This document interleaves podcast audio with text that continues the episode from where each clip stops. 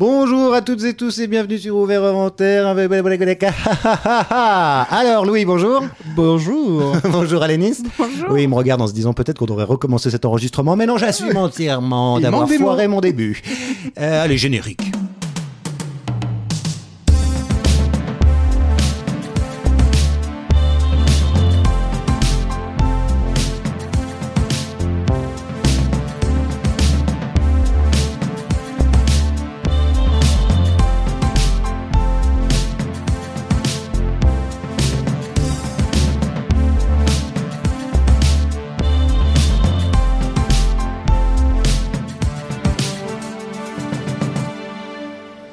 Ça sert à ça, euh, à apprendre à vivre, à apprendre à faire un lit.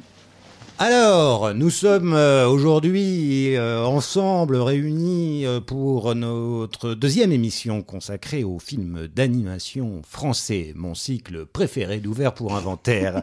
Je vous remercie à tous pour vos écoutes plus nombreuses chaque instant. Deuxième émission aujourd'hui consacrée à l'inénarrable roi et l'oiseau de Paul Grimaud et écrit bien entendu par ce cher Jacques Prévert. Film sorti en 1980, mais immédiatement, Louis va nous dire parce que euh, quelque chose d'important, parce que le film, cette version-là dont nous parlons aujourd'hui, est sorti en 1980, mais cela est bien antérieur en réalité. Oui, je vais vous expliquer. je vais vous expliquer rapidement. Alors très très rapidement parce que l'histoire du roi et l'oiseau est assez riche et intéressante. Puisqu'en effet, le film est sorti en 1980, mais la production a, elle, commencé en 1946. Alors pourquoi? Tout simplement parce que euh, c'est un film à la base adapté d'un roman d'Andersen, Le berger et euh, La bergère pardon, et le ramoneur. Euh, et en 1946, un projet d'adaptation de, cette, de ce, de ce conte va être initié par un studio qui s'appelle le studio Les Gémeaux, qui a été créé par Paul Grimaud et un certain André Saru, euh, qui ont créé ce studio en 1936 avec pour ambition de faire le premier long métrage d'animation français. Donc, lancer un projet très ambitieux avec vraiment l'ambition de concurrencer les Américains sur le terrain de l'animation. Sauf que pour divers euh, problèmes financiers, euh, aussi pour des raisons d'embrouille, en fait, tout le monde s'est plus ou moins embrouillé sur ce projet. Euh, le film ne va pas aboutir comme prévu. Il y aura une version qui va sortir en 1953. Euh, qui va s'appeler le Ber- La Bergère. Décidément, je vais vraiment en faire une romance. euh, euh, bref, je vais vraiment en faire un truc homoérotique.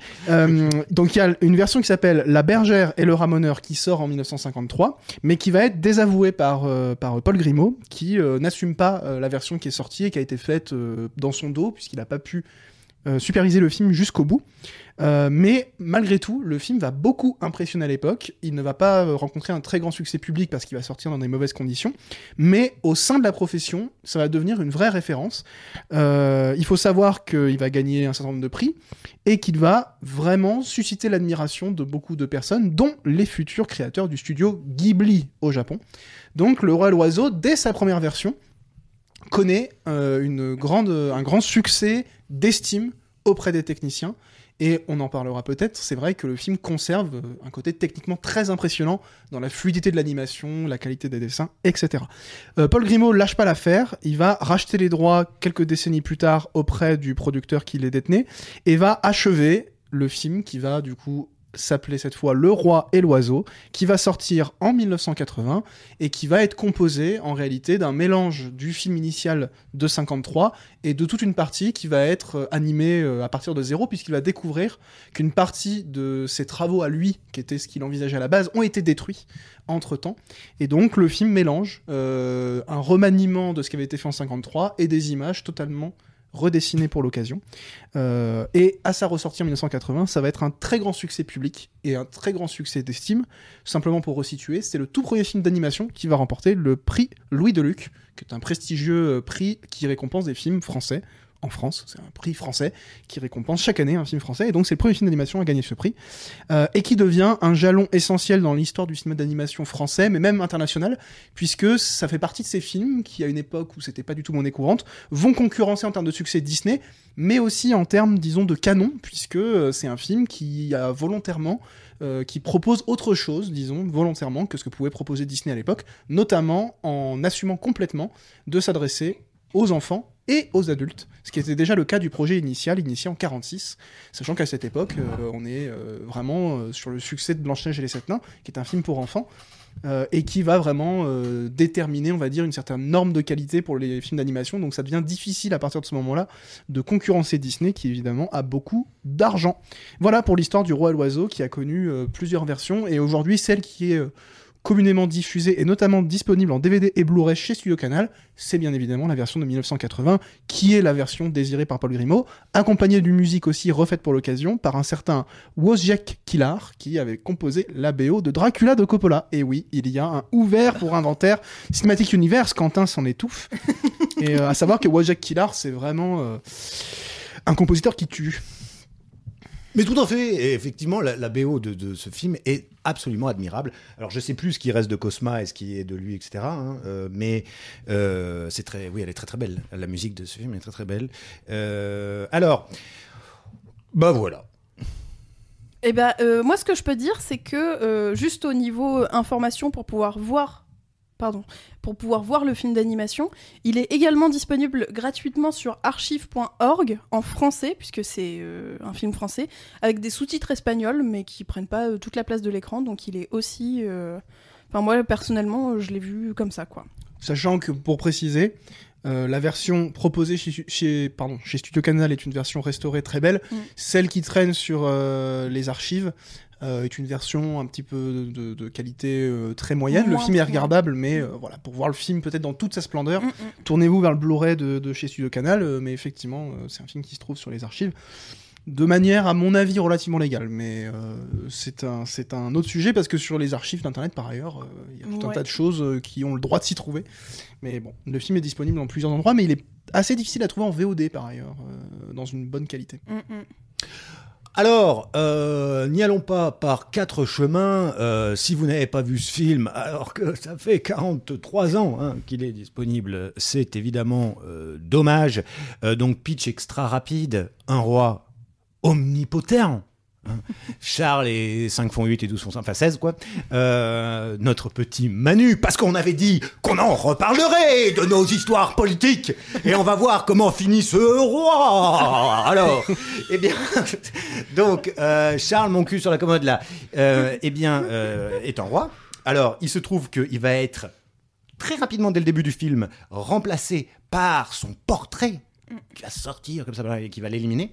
Euh, mais ce qui ne change rien en réalité, c'est- un passage étonnant d'ailleurs parce qu'en soi ça change pas le fait que ce roi, que ce soit le vrai ou sa copie, est très amoureux de la petite bergère, mais qui elle en pense pour le euh, Ramoneur. Voilà.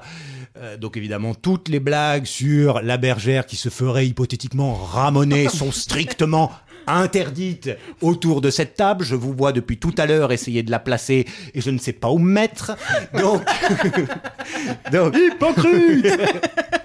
Donc bon, alors évidemment, lui, il veut pas, il veut pas que, hein, elle aime l'autre. Donc le roi, avec tout son pouvoir, va euh, ben, euh, organiser un mariage de force avec cette, euh, cette brave petite bergère. Mais euh, évidemment, il y a le deuxième personnage du titre, l'oiseau, ce grand perroquet formidable, un peu complètement narrateur d'ailleurs au départ de, de, de- de l'histoire, qui va s'occuper de ce petit couple et qui va les sauver. Voilà. Euh, bon. Eh ben c'est c'est tout, voilà, film d'enfance. Alors pas pour Alénis, euh, d'après ce que nous disions tout à l'heure hors antenne. Euh, tu l'as découvert pour l'occasion. Alors, je l'ai pas découvert pour l'occasion, mais par contre, je l'ai découvert tardivement. Tardivement. Je devais avoir euh, peut-être déjà 17-18 ans quand je l'ai vu pour la première fois. L'année dernière, donc, non, malheureusement, ce n'est plus le cas. Euh, mais donc, je l'ai redécouvert pour la deuxième fois seulement. Et effectivement, euh, il y a beaucoup de choses que j'aime beaucoup dans ce, ce film d'animation, euh, et les dialogues euh, en font grandement partie, ainsi que la musique. Mm. Voilà. Tout à fait. C'est extrêmement, beau. Peut-être qu'on verra les, les parties qui nous peut-être embêtent un peu plus, mais vraiment de façon très très délicate parce que ça reste, euh, je crois, objectivement un très beau film.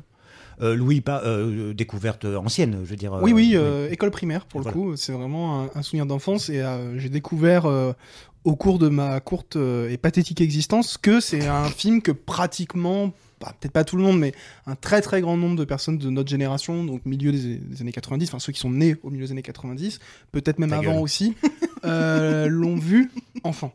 Et l'ont vu notamment à l'école. J'ai l'impression que c'est vraiment un film que euh, les maîtresses ou les maîtres d'école euh, montraient assez facilement, et c'était mon cas. Donc je l'ai vu, à mon avis, du coup, euh, au moment de sa ressortie. Alors, je l'ai pas vu au cinéma, mais à savoir que le film est ressorti en 2003, avec vraiment une ressortie nationale en France assez conséquente, qui a permis à beaucoup de gens de le revoir. Je pense que c'est à peu près dans, ces eaux-là que, que je l'ai redécouvert, voilà, aux alentours de début des années 2000. Euh, et puis je l'ai revu pour la deuxième fois, en réalité, je l'avais jamais revu depuis, euh, à l'occasion de, de, de cette émission. Et je me rends compte que j'avais toute une imagerie en tête, je me souvenais très très bien du décor très impressionnant du château, Mmh. une espèce de truc un peu kafka- kafkaïen, quoi, qui est complètement absurdement vide, Mhm. parce que le mec en fait est seul parce qu'il est détesté de tout le monde, ça se trouve comme ça d'ailleurs, hein. c'est un roi qui déteste le monde et en retour le monde le déteste, euh, il lui rend bien. Et euh, je me souvenais bien des décors, etc. Je me souvenais assez peu en réalité en détail de, de l'intrigue, je me souviens des personnages qui s'enfuient, je me souvenais très vaguement de ça, mais j'ai vraiment redécouvert le film pour le coup. Et Eh toi, bi- Quentin Euh, ben non, bah, bah, moi, moi euh, vu et revu régulièrement. Euh, enfant, on devait, euh, il devait traîner une VHS quelque part, donc on le regardait très très souvent. Et puis, je pense même que comme j'avais le DVD à la maison, c'est que j'avais dû le revoir il y a quelques, il y a quelques années. Et donc c'est vrai que j'en ai, j'en, je- bon, j'ai pas découvert quoi que ce soit là. En revanche, pour l'anecdote croquignolette mignonnette, eh bien, j'ai un petit chat à Glasgow qui a découvert lui pour la première fois, puisque ce petit fils de pute a passé une demi-heure devant l'écran, voilà, donc je ne pas tout parce qu'il était là complètement absorbé. Bon, comme moi, je crois qu'il décroche vers le milieu, mais enfin la première demi-heure, il a été, il a été extrêmement assidu. Il voulait chasser l'oiseau. Ben, il y avait ça, peut-être le roi aussi. Enfin bon, il était très très concentré. Un chat de gauche Oui, bah quand même, il est dans une bonne maison. Même si les chats sont quand même peut-être plutôt de droite. Ah euh, oui, je pense. hein, Les chiens, c'est de gauche, les chats, Voilà, c'est de droite. exactement, oui. euh, ontologiquement parlant. C'était la, la minute Antoven. Euh, Donc bon, et en fait, on sait pas trop quoi dire de ce Pardon, film. mais j'ai- une vanne. C'est Oui. un livre de ton prochain roman, euh, Quentin. Comment Si Pardon roman, Les chats c'est de droite, les chiens c'est de gauche. Oui, oui, oui. Bah alors, euh, Ah, le titre Oui. ah, c'est bien ça. Bah c'est bien, c'est oui, rigolo. Oui, oui, oui, ça fait très Catherine Pancol, ça fait très, euh, tu vois. Ce sera chez Stock. Voilà, et ça sera vendu à 2 millions d'exemplaires et vous ne me verrez plus parce que j'aurai plein de pognon.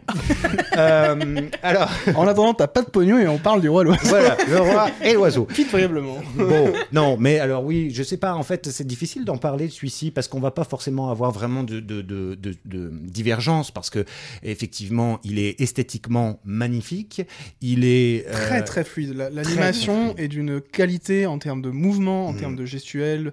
On a toujours l'impression que les personnages dansent plus ou moins lorsqu'ils se meuvent dans l'espace. Mm. Les décors sont très beaux. extrêmement. Et euh, de ce côté-là, euh, ça correspond à cette version des années 50 qui avait beaucoup impressionné. Et même dans les années 80, on a déjà un côté pas désuet, mais dans les années 80, on a déjà de l'animation japonaise qui émerge, etc., notamment en France. Et on a toujours une espèce de design très arrondi, justement un peu en mode années 40. On pense notamment bah, aux classiques de l'animation américain, hein, euh, que ce soit chez Disney ou, euh, ou euh, Tex Avery, euh, des choses comme ça, avec Mhm. des personnages très arrondis en termes de design et une animation très arrondie. Alors c'est un peu abstrait à imager si on n'a pas en tête ça, mais le moindre mouvement a un côté très mou. Je sais pas si vous voyez ce que je veux dire. Mm, mm. Très Et, rond. euh, ouais. Très rond, voilà, c'est ça. Et, euh, et on retrouve ça, et du coup, il y a, il y a aussi un énorme charme, en fait, à voir un film réémerger en 1980 qui conserve une espèce de pureté d'une animation. alors, pas du tout tout début, parce que dans les Oui. années, mine de rien, dans les années 40, en fait, l'animation a déjà une histoire, notamment française, avec Émile Cole, etc. On le rappellera jamais assez, que l'animation, c'est un truc assez français, quand même. Euh, Helmut Kohl, Helmut Kohl. J'ai pas Ancien- la ref. ah bah, ancien chancelier euh, allemand. Ah oui, oui, oui. voilà. Moi, j'étais sur le cinéma, écoute. Oui, oui, Euh, je suis- moi, je suis que cinéphile. Bah non, mais comme tu tu t'étais lancé dans les chroniques politiques, je m'étais dit. Oui, tiens, oui, oui, c'est ah, vrai. Alors, Réécoutez, Helmut euh, Kohl, chancelier allemand à l'époque de Mitterrand. Pour ceux qui l'ont loupé, vous pouvez réécouter mon petit billet d'humeur que j'ai décidé d'appeler euh, la minute euh, cinégriffe, Ah, c'est très très bien. et euh, qui était la semaine dernière sur un personnage politique contemporain du nom d'Emmanuel Macron. Voilà. Mais Ah euh, oui, c'était ça notre fil conducteur. Voilà pourquoi on devait oui, parler de ce oui, film. on- parce que c'est un film sur un monarque, parlé d'Émile un monarque. Alors c'est quand même et je ne attention parce que tout ça, hein, je, tout allait être lié, mais du coup tu me fais apprendre un raccourci, c'est parfait. L'animation japonaise, chose très étonnante, c'est qu'à la fin on a un roi qui est déchu et qui est déchu par un Gundam. C'est-à-dire Ah, un robot géant. je me suis dit, tout à coup, on a au milieu d'un truc euh, assez français, euh, alors qu'il avait quand même pour ambition d'être exporté. Donc le film n'a pas une identité non plus. Euh, c'est- le royaume de Taticardi, c'est un, un truc très fantaisiste, euh, qui a pas forcément d'attache architecturale. C'est un imaginaire européen, on va dire. Mm. C'est pas spécifiquement français. Et au milieu de ça, euh, vers le milieu, enfin, plutôt la fin du film pour le Mm. coup, un robot géant qui émerge et qui fait penser bah, au Gundam pour le coup, euh, c'est-à-dire bah, les robots géants japonais euh, euh, qui dans les années 80 sont déjà existants. Alors je suis pas sûr que dans les années 80 en France ce soit encore très... À mon avis c'est plus fin des années 80 début des années 90, Ouais. mais euh, c'est assez étonnant, une espèce de circulation comme ça. Alors du coup, est-ce que ce robot, est-ce que c'est lui qui a influencé les Japonais ou l'inverse Je ne sais point. Et par ailleurs, je ne sais pas si c'était une version de 53 parce que cette Mhm. version-là, j'ai pas réussi euh, à la trouver pour le coup. Mhm. J'aurais bien aimé pouvoir faire un comparatif un peu précis, euh, mettre les deux versions à côté comme ça, vraiment en mode euh, les experts. Mais du coup, je sais pas en fait si c'est un rajout, si c'est un truc vraiment de Paul Grimaud qui était pas dans la version initiale. Euh, voilà, je, je ne sais pas dans quel sens se fait l'influence, mais ça me fait rire de voir un, un robot géant dans ce film à la fin et qui correspond à son côté un peu foufou parfois, avec un espèce d'imaginaire assez décomplexé en Ouais. réalité, et qui fait penser euh, bah, tout un pan de l'animation qui va arriver après, et avec lequel nous on a beaucoup grandi pour le coup, en termes d'animation débridée, euh, où il y a l'imaginaire complètement, euh, complètement euh, libre. Ouais. Oui, parce que ce robot, pour préciser pour ceux qui ne l'auraient pas vu, c'est euh, au départ le robot du roi, hein, qui sert justement d'arme absolue, hein, d'arme de défense, d'attaque, de machin, qui peut tout briser, et notamment c'est ce qu'il fait avec une partie de la ville, la ville basse ou je ne sais quoi, bref. Et ensuite, eh bien, euh, le, le- le pilote de ce robot est euh, morigéné par euh, l'oiseau, et l'oiseau reprend le commande, là, les commandes de ce machin, et donc là, euh, c'est comme ça qu'on va pouvoir se débarrasser du roi, car on finit toujours par se débarrasser des rois qu'on n'aime pas. Dire à toi, Manu. Ce que, ce que j'aime beaucoup avec ce film d'animation, c'est euh, tout le. mais justement, ça, ça a à voir avec ce robot, puisque c'est tout l'aspect technologique qu'on retrouve dans le palais. Et notamment, une de mes scènes préférées, c'est cette espèce d'ascenseur du futur qui monte, parce que le, le château est construit vraiment en hauteur. Qui monte et tu sais qui t'as la petite voix de l'ascenseur qui te dit tous les étages. Alors là c'est la prison et c'est le ministère de la guerre et tout. Et j'adore, j'adore cette scène. Elle me fait. Le fameux inventaire à l'après-vert. hein, Finalement, voilà, là. c'est ça. Prévert qui a réussi à mettre euh, du coup euh, sa petite patte de manière assez significative sur le film pour le coup. euh. Et c'est marrant parce que beaucoup d'enfants du coup, euh, si on leur a un peu introduit le film à l'école, ont le nom de Prévert associé à, à ce film qui pour le coup est un film pour enfants. On le disait, pensé aussi pour les adultes parce qu'il y a aussi du coup toute cette. euh, Alors, ce qui est intéressant en plus, c'est que les couches ne viennent pas se superposer artificiellement. C'est que c'est la même couche en réalité, mais dont les lectures peuvent euh, se faire euh, différemment en fonction de l'âge. Mais il n'y a pas ce truc qu'on dit souvent de, de couche de lecture. J'ai l'impression que le film n'a qu'une seule couche, qui est celle de, de- de cette histoire de la fin d'un règne, en gros. Avec tout cet imaginaire, mais euh, qui plaît aux enfants parce que bah, c'est- une histoire assez simple à suivre et puis assez merveilleuse, avec des jolis décors. Mais pour les adultes, c'est la même histoire en réalité. Il n'y a, pas de- y a pas de double interprétation, euh, comme ça peut être le cas. Aujourd'hui, Pixar, on le dit beaucoup par exemple, il y a deux couches. Ouais. Mais là, là, bah, je trouve que c'est une des qualités du film, en, en réalité, de, de, de n'être euh, qu'un seul bloc, en quelque sorte. C'est un maillage. Un maillage, si tu veux. dire. Je vois pas du tout ce que tu veux dire par là, mais ok. ouais, ouais, si tu ouais, veux. tu vois, un peu comme un filet, quoi. Tu vois, un truc qui serait comme ça. euh, tu vois. Ah oui, un maillage, littéralement. euh, Euh, oui. euh, Tu pensais à quoi? Il n'y a que maille qui maille. Il pensait à la moutarde. Je vois pas du tout ce que tu veux dire. C'est un peu un film moutarde. c'est un film qui me monte au nez. Non, mais voilà, oui, oui, oui. Alors oui, cet ascenseur, euh, très belle invention. Euh, c'est l'ascenseur social. Hein, C'est l'ascenseur. D'ailleurs, absolument. Pas du tout, parce qu'il est emprunté que par le roi. Donc, euh, Et d'ailleurs, tellement emprunté que par le roi que quand il arrive dans ses appartements secrets, on imagine que c'est comme ça tous les jours. Et ben, il faut qu'il dégage le ladre, le non, le laquais plutôt que le ladre, c'est pas la même chose, euh, qui l'a accompagné jusque là. Parce que bon, moi j'aimais bien son petit truc là, où il appuie sur des boutons et puis ça ouvre des trappes. Bien il y en a- il y en a sûr. partout. Il y en a partout, partout. Et d'ailleurs, bah, c'est l'arroseur arrosé puisque lui-même finira dans une trappe Tout à fait. une fois qu'il sera remplacé par euh, Son portrait. son portrait. Ah, Une scène qui est la scène terrifiante à mon, parce que je l'ai revu là hier et ça m'a refait le même effet que toutes les autres fois. Mm. Il y a quelques instants, quelques secondes terrifiantes au moment où le roi se réveille et découvre dans l'eau Oui, du tableau que son portrait euh, commence à, à- à s'approcher de lui. C'est Ring en fait. Ouais, mais oui, hein, clairement. Et, et surtout qu'il y a un moment où on ne sait pas si le portrait il est terri- terrifié. Enfin, il y a une toute petite seconde de latence comme ça. Et en fait, après, il s'approche menaçant et c'est lui qui va euh, le foutre euh, Ouais. et, euh, dans, le, dans les précipices, quoi. Et, et personne ne le sait puisque c'est l'identique. Bah, la seule différence, c'est que lui ne louche pas. Oui, voilà. Mais personne semble. Non, parce que euh, tout en son, prendre, son euh, service d'ordre n'a pas l'air bien futé. Si tant est qu'un Bah, y a service plus d'ordre. que- et puis il y a plus que ce service d'ordre autour de lui. euh, ça, c'est un des trucs aussi assez amusants du, du film, c'est que s'il a, comme je disais, il a un château immense Mm. Vi- vide de manière complètement absurde parce que ça, ça, ça- ça résonne quoi de, de, de vide et de du coup de désamour qui s'incarne dans ce vide, le désamour du peuple. Et euh, du coup, il a que ses laquais et il y a des trucs assez drôles. À un moment, un ascenseur qui monte et il y a un mec sur un pont qui fait Vive le roi Et euh, on le voit qui salue personne. Il est sur son ascenseur comme ça en train de saluer euh, la foule composée de un mec sur un pont. Ça. Et du coup, le, le- le décor, ça m'avait marqué enfant pour le coup, ce grand décor vide. Et qui est, euh, qui, en termes d'architecture, est assez stimulant, je pense, quand on est enfant, parce qu'on voit plein de tours qui s'imbriquent et il y a une espèce d'imaginaire du hors-champ. où On se dit, mais qu'est-ce que c'est que ce château avec toutes ces pièces? Qu'est-ce qu'on y trouve? Qu'est-ce qu'on peut euh, imaginer euh, trouver à l'intérieur? Et, euh, et ça, pour le coup, enfant, ça m'avait marqué. Et euh, je pense que typiquement, chez Ghibli, notamment chez Miyazaki, il y a de l'emprunt de ce côté-là. En termes d'architecture, de paysage et de décor euh, qui invite aussi à imaginer ce qui peut se trouver, euh, ce qui peut se trouver euh, derrière. Et, euh, et pour le coup, ça, ça m'a, c'est un truc qui m'avait toujours euh, assez séduit. euh. Et j'ai retrouvé ça même en tant qu'adulte lors de ce Ouais. visionnage très récent. Et il y a beaucoup de détails aussi euh, dont on fait pas forcément attention quand on s'intéresse uniquement à l'histoire, mais par exemple, euh, j'ai aperçu au début du film deux trompettistes, je sais pas trop comment les appeler, qui sont euh, qui, qui ont euh, comment dire euh, qui ont des ailes et qui sont qui ont tu sais la jambe en l'air et en fait de loin t'as l'impression que c'est des statues et puis à un moment tu les vois bouger pour suivre le roi et c'est- c'est trop drôle quoi c'est c'est adorable L'humour est vraiment pas mal. Dans le film, il y a un humour un peu absurde, presque à l'anglaise, Mm, notamment le nom du roi, quoi. C'est le, le roi 16, euh, je retiens deux. Oui, euh, ça, 5 font 5 plus. Et il le dit, c'est long, Cinq et il le trois font répète huit, à et chaque 8 font fois. 16, un truc comme ça. C'est ça. Et moi, un, un gag que j'aime beaucoup aussi, qui est presque un, un truc à l'anglaise, type Monty Python, quasiment, quoi. C'est. euh, euh, il, il réfléchit au sort qu'il va pouvoir donner euh, bah, au, ramo- au petit ramoneur qu'il a capturé.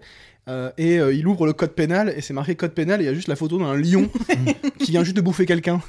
Son code pénal, c'est une, vraiment une illustration littérale du sort réservé aux, aux contrevenants.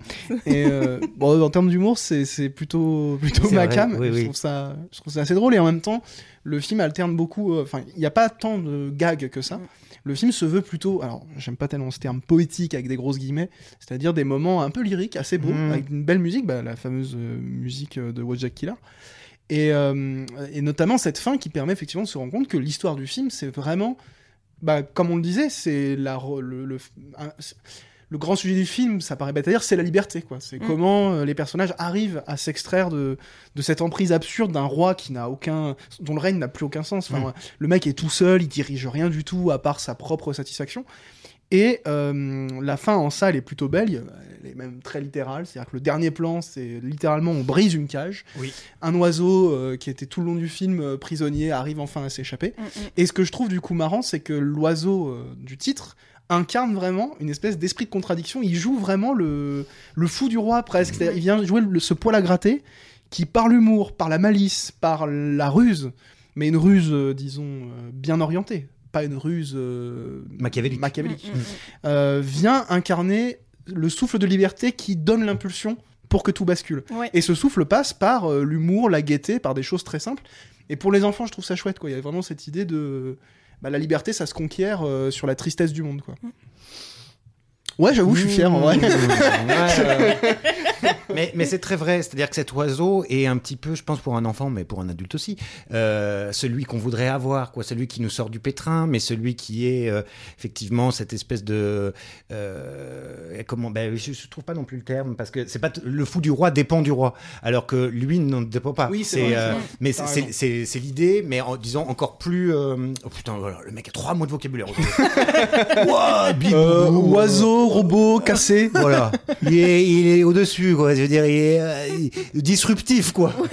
Voilà. Truc, le mot valise du 21e siècle. Donc, euh, euh, bon, bref. Il est, Non, mais ils font preuve de résilience quand même. Oh, exactement. exactement. C'est exactement ça. Allez, voilà. Fin de l'émission. Merci. Allez, ciao Euh, Ah, non, mais du coup, moi j'ai pas compris ce que tu voulais Oui, dire. oui, ah oui, pardon. Bah, tu fais bien de me reprendre. Euh, Il est un peu transgressif par Transgressif. Ah oui. au Et le mot, ouais, bravo Alanis, le C'est mot est ça, très le mot. Parce que voilà, il va, il, il va, il va pouvoir se moquer ouvertement du roi. Comme il vole, il est libre et donc euh, lui se fait pas pincer. Bon, sauf une fois, mais il sera libéré. Bon, Euh, mais voilà, quand il monte jusqu'en haut de la, de, du, du, du, du putain De du château, château. c'est chiant. Et qui, moi, c'est un truc qui m'avait marqué toute ma vie, quoi. C'est quand il fait son truc avec ses ailes et qu'il louche devant la, devant la vitre. Pour se foutre de sa tu gueule. pour se foutre de la gueule du roi, c'est formidable. Ah, on a envie d'avoir Au des début, il lui ailes. reste que ça. Et oui. C'est-à-dire que le dernier truc, le dernier espace de liberté dans lequel lui il peut agir, Mm, mm. c'est on m'attrape pas et tant qu'on m'attrape pas, et ben je me foutrai de la gueule de ceux qui veulent m'attraper. Exactement. Et ça, c'est beau. Mm, mm. Tout à fait. Surtout que le, le roi du début, qui est finalement qui a un côté presque un peu attachant quand il louche, tu vois, Bah, il, est un peu moins. pathétique. ouais, fait- ouais, il, est peine, pathétique et il peut pas viser parce qu'il est, il est, il est nul en fait. Eh oui. Et comme à tous les rois, on lui cache qu'il est nul en faisant les trous comme voilà, ça. à sa à place, sa place sur la cible. sûr. Bon, voilà, hein, bon, euh, voilà ce qui fait qu'on a un peu d'affection pour lui. En même temps, on est donc on est presque un peu triste qu'il disparaisse au profit de l'autre, qui est probablement plus méchant, Ouais, euh, alors que le premier était juste con. oui. Et c'est exactement à l'image de la Cinquième République, c'est-à-dire que il y a quelqu'un qui disparaît, on l'aimait pas, mais finalement une fois qu'il est plus là, on le regrette parce que il y en a un hein. qui est arrivé qui est encore plus con. Voilà. Euh, Qui est mégalo, mais différemment oui, encore, oui, quoi, oui, de la version NEC plus Ultra euh, 2.0 de la mégalomanie. C'est exactement ça. Donc c'est un film très actuel, hein, finalement. Tout C'est un film sur la chute de la 5ème République. Euh, Tout exactement. simplement. Et, Et- donc, notez les enfants, la 5ème République s'effondrera à coups de robots géants. Exactement. de Marc Tesla. C'est un film prophétique. D'ailleurs, en parlant d'enfants, est-ce qu'à votre avis, un enfant aujourd'hui trouverait autant de plaisir? Alors, on n'est pas des enfants, on peut pas se mettre à leur place, mais il me semble quand même que c'est un film qui n'a pas tellement vieilli Mm. parce qu'il a ce, un, un bon rythme déjà, euh, Mm. peut-être à quelques moments au milieu un petit peu répétitif, mais au-delà de ça, euh, je pense que c'est un film qui tient très très bien la distance par rapport à l'époque euh, depuis laquelle il a été produit. Mm. Je pense que ça restera longtemps un film que les enfants euh, pourront revoir avec beaucoup de plaisir. Les et- enfants bien bah, éduqués, oui, je pense. non, mais parce que, bah, c'est-à-dire que j'imagine que c'est pas forcément le film aujourd'hui. euh, si on faisait des statistiques, je pense qu'il est pas montré à beaucoup d'enfants, sauf peut-être à l'école, comme tu disais. ouais, mais euh, bah, disons que pour nous, c'était plus facile, quoi. Nos parents l'avaient vu, enfin l'avaient Oui, vu probablement euh, L'époque euh, oui, à, la, à la sortie. Quand ils Mais- l'ont vu, c'était à peu près l'âge auquel ils étaient. Alors, pour le coup, moi, c'était plutôt pour le deuxième visionnage. hein. Mm. Euh, premier visionnage, en fait, ce serait à peu près les grands-parents de certaines personnes Oui. aujourd'hui. ouais, oui, c'est ça. Donc, peut-être un film à transmettre, justement. Un film à transmettre, mais qui est intemporel en fait. Donc euh, c'est pour ça, il peut pas avoir pour le coup mal vieilli. Il y a parfois des trucs euh, on- qu'on aurait plus de peine à revoir aujourd'hui parce que c'était très actuel pour l'époque. Ça, ça voulait euh, correspondre à un moment, alors que ce film-là n'a pas d'époque en fait. Peut-être parce que c'est adapté d'un conte d'Andersen, et donc Mm. on retrouve aussi l'universalité du conte, c'est-à-dire que sans dire qu'on a une morale, je, je pense d'ailleurs que c'est une des qualités du film, c'est de, de prendre au compte son caractère universel des figures qui vont incarner une idée plus grande que simplement un petit personnage dans une situation donnée. Ça incarne une idée de, bah là en l'occurrence, l'oiseau, tout ce qu'on disait sur l'oiseau. Il incarne un truc complètement intemporel euh, en termes de rapport au pouvoir, etc. Et euh, du coup, le- la forme même du film prend un peu cet apparat. Par exemple, c'est un film assez peu bavard. On a beaucoup de séquences qui sont là pour nous raconter une situation, disons, euh, déjà souvent un gag ou un truc assez sympathique, mais au-delà de ça, où ce qui est en jeu, c'est beaucoup plus l'idée de ce qui porte la, sé- la séquence que simplement une fonction narrative pour faire avancer le récit. Donc le fait que ce soit adapté d'un conte et que le film lui-même, quelque part, soit un petit peu un conte, Oui. lui confère peut-être ce caractère universel euh, et un peu intemporel qui fait qu'on voulait aussi peut-être en reparler aujourd'hui. euh.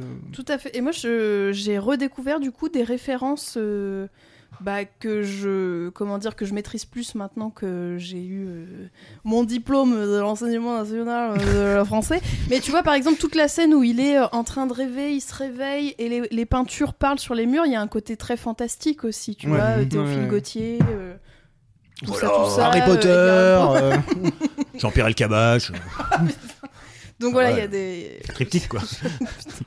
la fameuse trinité française. Il me semble. Oui, tout à fait. Mm, mm. Voilà, ça m'a beaucoup plu, je tiens à le dire. Eh ben c'est parfait. Allez, bon, eh ben je, je vous, je vous interromps de façon grossière parce que euh, nous, nous arrivons au terme de cette émission. Mhm. Hein, on pensait n'avoir pas grand-chose à dire et finalement, euh, bon an mal Les an, à chaque sont fois, ils disent que pour- pourquoi vous faites l'émission toujours- Ah, on, a- on pensait pas grand chose à dire. Non, c'est vrai. Alors, pour ceux qui se poseraient la question, on pense toujours avoir quelque chose à dire, mais on sait jamais si on va être dans notre timing habituel, là où parfois d'autres émissions, on les abrège parce qu'on pourrait faire une heure et qu'on s'y refuse, puisque maintenant, Bah, on a un nouveau Là, on pourrait faire une heure juste sur l'histoire de la production du film. Voilà, C'est ce clair. que nous nous garderons bien de faire. Évidemment. Alors, euh, nous allons rapidement sur des recommandations. En avez-vous cette semaine? Euh, Bah, je commence par vous. Oui, bah moi du coup euh, j'ai eu un, un éclair euh, quand j'ai vu justement le robot pour fendre la ville souterraine et ça m'a beaucoup fait penser bien sûr à Metropolis de Fritz Lang donc je vous conseille de voir ou de revoir Metropolis de Fritz Lang. Petit film euh, méconnu. Euh, Louis Alors moi, vraiment un petit film un peu méconnu qui gagne à être euh, plus vu, un film très récent que j'ai découvert au festival On vous ment à Lyon. Je salue d'ailleurs toute l'équipe qui a fait un super travail cette année. Et film qui a gagné le prix du jury, euh, Stéphane de Lucas Pastor et Timothée Hochet, qui à l'origine sont connus plutôt euh, pour être euh, actifs sur YouTube. C'est leur premier long métrage, il est disponible sur MyCanal et c'est un faux documentaire sur un jeune cinéaste euh, pas très talentueux qui complètement par hasard sur un parking pendant qu'il tourne une séquence de son nouveau film d'espion assez fauché, rencontre Stéphane. Stéphane qui lui propose de l'accompagner et de l'aider pour faire son film. Et c'est une rencontre qui va amener à tout un tas de situations loufoques. Je trouve le film très très réussi, très très drôle. Et je tiens à dire que Lucas Pastor, qui co-réalise le film et qui joue Stéphane dans le film, est un acteur absolument exceptionnel. Je- J'en profite pour dire que je pense euh, et j'espère que ça va devenir un des acteurs le majeur euh, des décennies à venir, parce que je pense que c'est une des personnes les plus talentueuses euh, actuellement en circulation, j'ai envie de dire. Euh, je lui trouve un talent euh, exceptionnel depuis longtemps sur YouTube, et là, dans ce film-là, il confirme qu'il est capable de porter un film, et je crois en réalité que le film fonctionne, parce que c'est un film entièrement construit autour de ce personnage de Stéphane, et qu'il euh, le joue, l'improvise, le travaille même par rapport au costume à la perfection. Il est d'une justesse, d'une drôlerie absolue. Le film est chouette. Et à l'intérieur de ce film, on a Lucas Pastor qui euh, est un comédien absolument de grand talent euh, à mes yeux. Voilà, donc je vous recommande Stéphane qui est disponible sur euh, MyCanal. C'est rigolo en plus. C'est noté. Alors pour ma part, puisque euh, la semaine dernière déjà je faisais allusion à la chaîne Apple TV, puisque je rappelle à nos auditeurs, pour ceux qui auraient Canal+, qu'une fois n'est pas coutume, bordel de merde, on a eu quelque chose de gratuit. C'est-à-dire que c'est arrivé sur Canal sans avoir à payer un abonnement supplémentaire, ce qui n'arrive strictement jamais. Donc là, il y a Apple TV, il y a deux trois merdes dessus, et notamment une série euh, que j'ai regardée il y a peu de temps, deux saisons, The Morning Show. Bien sûr. The Morning Show avec Steve Carell, Jennifer Aniston et Reese Witherspoon. Et Léa Salamé. Et Léa Salamé. ah merde, c'est pas ça. Mais, euh, Alors, putain, le con. Et bon, de toute façon, c'était tout dit. J'a- J'arrive pas, à- en revanche, à prononcer vraiment son nom, à Reese. euh, son- Witherspoon? Merci beaucoup. Euh, Je suis pas sûre de le dire mais je- correctement je, pense que c'est quand même beaucoup plus proche que la, la salade que je venais de faire euh, à base de yaourt, salade grecque donc. Euh, eh bien, donc euh, une série que j'ai trouvée vraiment formidable et qui, par les temps qui courent, est quand même, j'aime bien, j'aime bien. Je trouve que c'est audacieux parce que ben, là justement, on sort un petit peu des dichotomies habituelles et on est dans quelque chose plutôt en niveau de gris plutôt que blanc et noir. Et euh, je trouve ça pas mal du tout. Tout à fait. Voilà. Et en plus, euh, je trouve ça très audacieux de poser Steve Carell dans ce rôle. Oui. Mais il faudra découvrir la série. Steve Carell qu'on aime, qu'on adore, évidemment, toujours quoi qu'il fasse, euh, bien sûr. Euh, plus tard. L'émission s'achève ainsi. Donc euh, nous vous souhaitons, euh, nous vous souhaitons au revoir.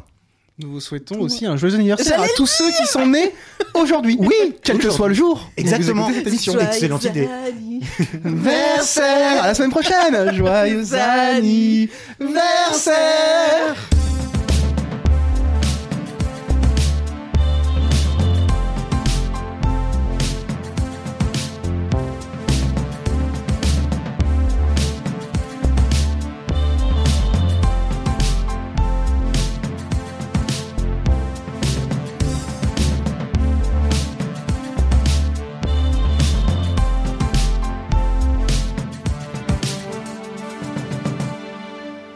films, ça sert à ça, euh, à apprendre à vivre, à apprendre à faire un lit.